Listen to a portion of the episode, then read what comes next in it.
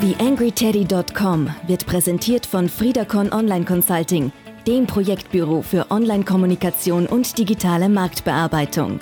Jetzt reinklicken auf www.friedacon.at.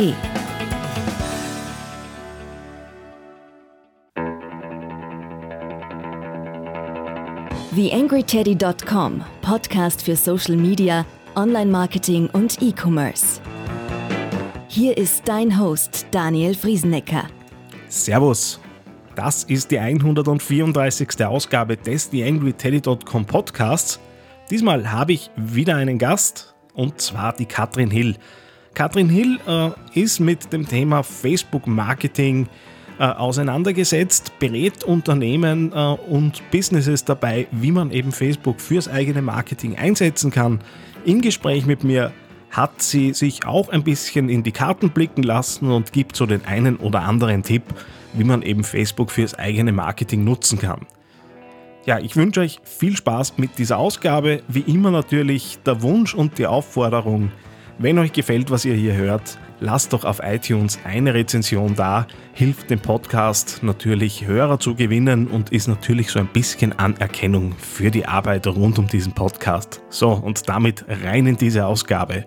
Viel Spaß beim Zuhören. TheAngryTeddy.com Podcast. Podcast. Nähere Informationen auf TheAngryTeddy.com oder auf Facebook.com slash TheAngryTeddy. Ja, erstmals, äh, wenn ich mich recht erinnere, in der Geschichte des TheAngryTeddy.com Podcasts ein Interviewgast äh, aus Deutschland. Die Katrin Hill ist heute bei mir zu Gast. Hallo Katrin. Hallo Daniel. Wow, das wusste ich gar nicht. Das ist ja eine Ehre. Ja, äh, ich habe nachgesehen, ich bild mir ein, dass da mal einen Podcast gegeben hat, wo ich selbst Gast war, der dann auch am Teddy erschienen ist, aber du bist tatsächlich die erste, die ich direkt gefragt habe. Freut mich umso mehr, dass es, dass es geklappt hat. Ähm, ich kann ja viel erzählen über dich. Du weißt es viel besser, äh, was du tust und äh, was du vor allem mit Facebook-Marketing zu tun hast. Äh, erzähl ein bisschen von dir. Was, was machst du? Was tust du? Warum ist Facebook-Marketing deine große Leidenschaft offensichtlich? Ja, auf jeden Fall. Ich nenne mich selbst leidenschaftliche Facebook-Marketing-Expertin. Und mein Ziel ist es, äh, Facebook-Marketing ein bisschen einfacher zu machen. Das heißt, so ein bisschen durch diesen Facebook-Marketing-Dschungel zu führen, weil einfach viele, ja, den Wald vor lauter Bäumen nicht sehen, ja. Und äh, da möchte ich jetzt ein bisschen durchführen und eine Lichtung aufzeigen und ja, Facebook-Marketing greifbar machen. Mhm. Äh, wie lange machst du das schon? Seit 2012 bin ich selbstständig in Deutschland, davor in Neuseeland, also schon eine ganze Weile. Ähm, ich habe mir natürlich deine, deine äh, verschiedenen Präsenzen im Netz ein bisschen angesehen. Äh, mhm. Du bist auf Facebook aktiv, du bist auf YouTube, YouTube aktiv, dass ich es rausbringe zur frühen Stunde. Äh, mhm. Äh, du hast einen Blog, den du betreibst. Ähm, wie bringst du diese verschiedenen Kanäle, äh, die ja doch alle ein bisschen unterschiedlich funktionieren, unter einen Hut? Hm. Ähm, ich weiß, dass ich versuche, auf zwei Plattformen möglichst sichtbar zu sein. Ja, also Facebook ist ganz klar, da wird jeder verstehen, dass ich da versuche, dann auch wirklich ähm, gesehen zu werden. Und Google ist die andere Plattform, wo ich wirklich dann auch gesehen werden möchte. Und da ist für mich einfach der Blog entscheidend und aber auch YouTube. Deswegen versuche ich eben, äh, letztendlich ist mein Ziel bei allen Aktivitäten, die ich mache, dass ich bei Facebook und, und Google gefunden werde. Und so ist dann auch eben mein Blog, mein YouTube-Kanal und alle anderen Ke Kanäle irgendwie miteinander, dass die vernetzt werden. Ja, das alles braucht ja auch Zeit. Ich hatte im letzten mhm. Podcast eine Konditorin zu Gast, äh, die äh, erfolgreich Social Media Marketing betreibt äh, mhm. Jetzt ist man selbstständig, man äh, hat natürlich Zeit einzusetzen, äh, die ist ja auch wertvoll und soll sinnvoll äh, eben eingesetzt werden. Wie viel äh, Zeit geht bei dir pro Woche so in etwa rein in die, die Pflege deiner eigenen äh, Aktivitäten? Ähm, ich gebe zu, ich habe ein Team, das heißt, ich mache nicht mehr alles alleine. Ich habe ungefähr zwei Stunden die Woche, in der ich nur Inhalte für Facebook erstelle. Mhm. Das heißt, ich plane im Voraus und mache das dann wirklich, setze mich Montagnachmittags hin und plane alle meine Beiträge für die Woche drauf. Dann ist mein Team dafür da, diese Beiträge dann auch auf Instagram, Twitter und Co zu verteilen. Und ich nehme mir mindestens zwei bis vier Stunden die Woche, um Blogbeiträge zu äh, erstellen. Dazu kommen dann Live-Videos. Also was ich dann eben zum Beispiel mache, ist zwischendurch mal ein Live-Video auf Facebook das wird dann im Nachhinein runtergeladen, wird auf YouTube wieder hochgeladen und entsteht daraus entsteht dann noch wieder ein Blogbeitrag. Das heißt, ich versuche dieses typische Repurposen von, von Inhalten, also das Wiederverwenden der Inhalte, dass ich wirklich am Ende habe ich einmal Arbeit, ich mache das Live-Video und der Rest wird dann von meinem Team erledigt. Das sind dann letztendlich, na, weiß ich nicht, vielleicht ein Aufwand von einer halben Stunde, das Ganze dann noch auf YouTube nochmal hochzuladen und einen Blogbeitrag daraus zu machen. Ja, ich habe jetzt nicht mitgeschrieben, nicht mitgerechnet, aber äh, es kommt schon raus. Äh, trotz Team äh, bleibt da noch einiges an Arbeit über. Ähm, mhm. Dass es erfolgreich ist, äh, sieht man ja auch an, an deinen Kanälen. Ähm, du beschäftigst äh, dich, ja, du hast das auch in der Einleitung gesagt, vor allem damit, äh, so das Thema Facebook-Marketing ein bisschen zu entzaubern und, und greifbarer mhm. zu machen. Äh, was sind jetzt so aus deiner Sicht die Erfolgsfaktoren für den blutigen Einsteiger? Wo, wo soll sich der hinfokussieren, damit mal nichts schief geht?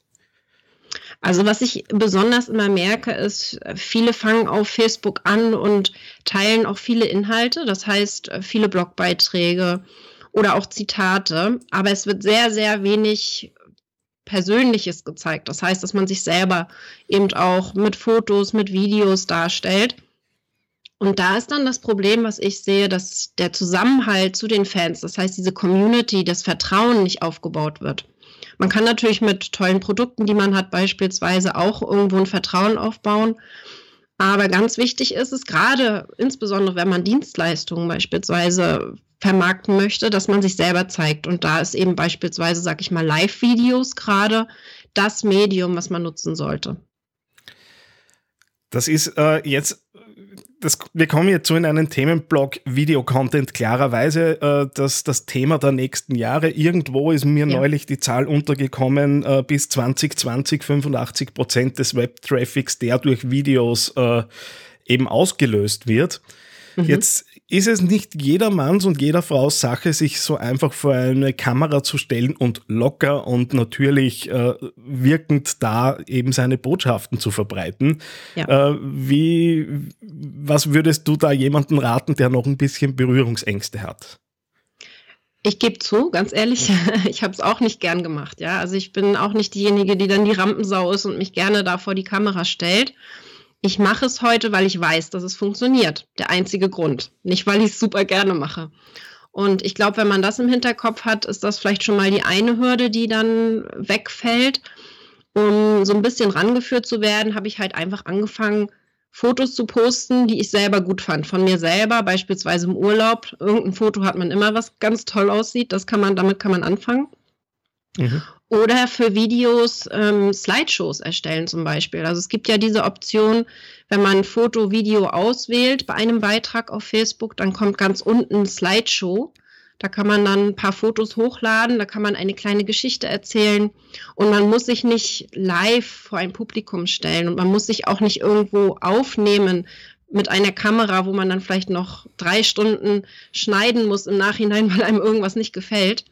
Das heißt, mit einer Slideshow mit Fotos kann man anfangen und wenn man dann merkt, das ist erfolgreich, da kriegt man eine Leich auch eine Reichweite letztendlich, dann kann man mhm. den nächsten Schritt gehen und eventuell mal das Live-Video versuchen.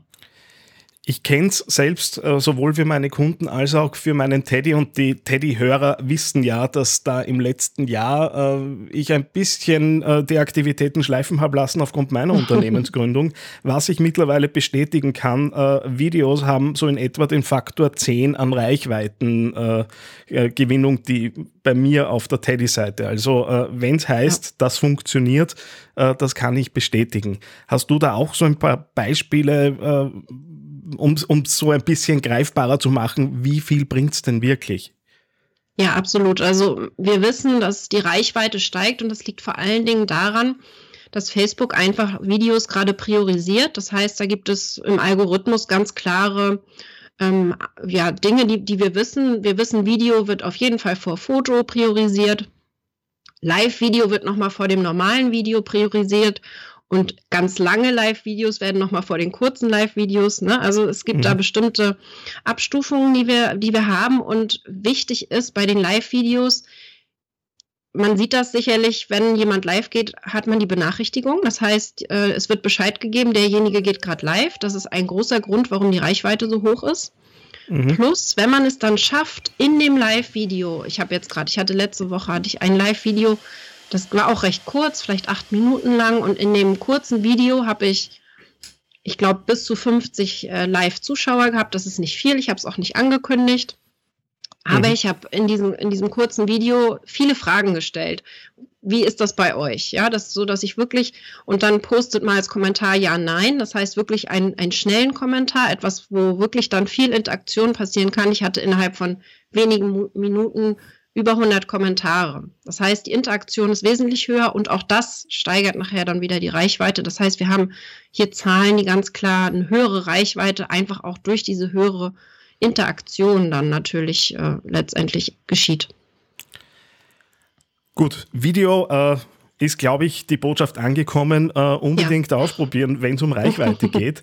äh, genau. So ein bisschen, äh, ich, ich weiß das auch aus verschiedenen Seminaren, äh, was immer ganz beliebt ist, dass äh, irgendwann äh, die Teilnehmer dastehen und sagen, welche Apps hast du denn so am Handy? Was sind denn so die kleinen Helfer, die die Arbeit ein bisschen leichter machen? Gibt es da was, was du, was du empfehlen würdest, was du täglich gerne nutzt am Handy, auch in Richtung Content-Erstellung vielleicht?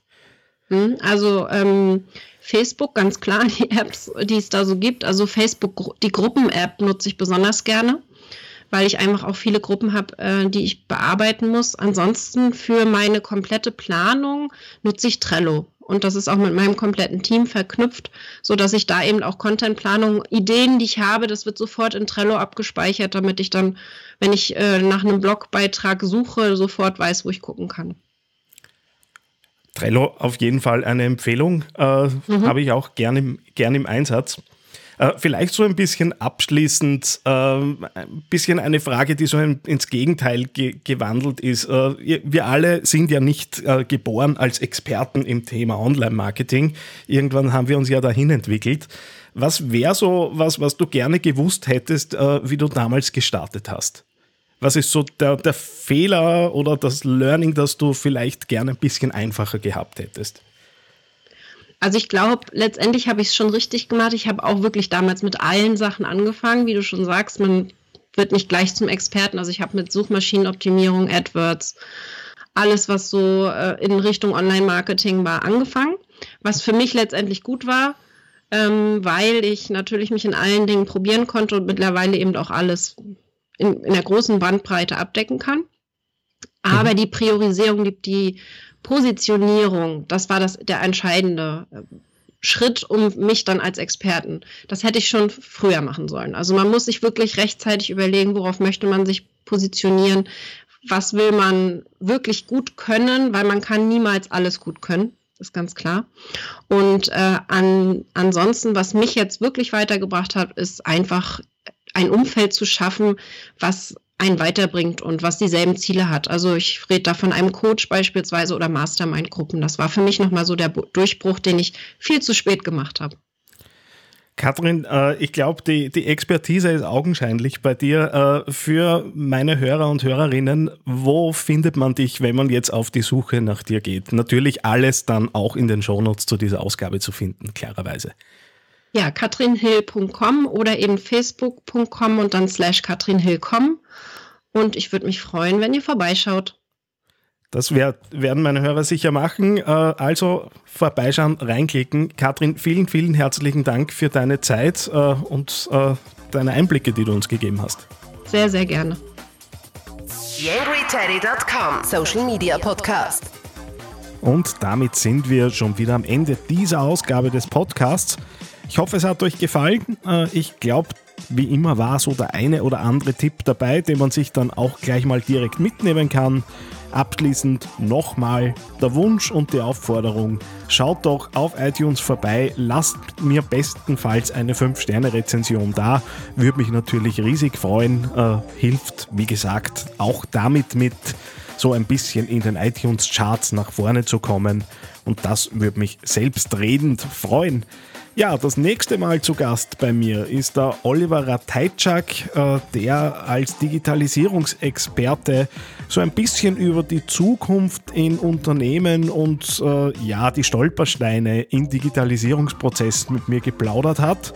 Das Ganze wird dann gegen Ende Februar erscheinen.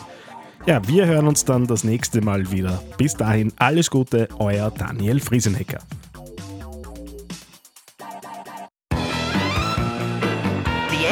TheAngryTeddy.com Podcast. Podcast. Nähere Informationen auf TheAngryTeddy.com oder auf Facebook.com slash TheAngryTeddy.